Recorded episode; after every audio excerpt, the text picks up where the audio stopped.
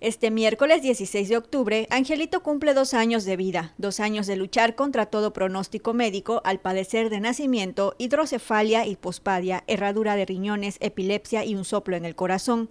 María Magdalena, madre de Angelito, se dice contenta por este milagro de vida y por la fortaleza que ha demostrado a tan corta edad. Y pues gracias a Dios hasta ahorita ha estado estable, no, no ha tenido complicaciones Sí, hace unos días, pues le contaba, se me puso un poco malito, le dio el dengue, pero pues la verdad, tanto él como yo creo que hemos sido tan fuertes porque pues no recayó tanto, este, se, se recuperó pronto.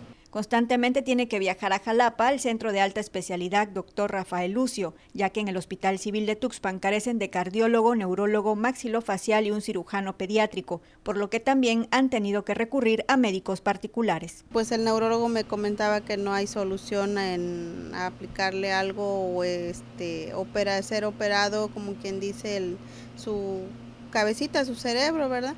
Las probabilidades que daban los médicos a sus familiares hace un año eran desmotivantes. Dos añitos y pues aquí estamos con él y lamentablemente pues no se le va a festejar, ¿verdad? Pero pues qué más puedo pedir, lo único es que mi niño pues gracias a Dios lo tengo bien, está bien y pues aún lo tengo conmigo.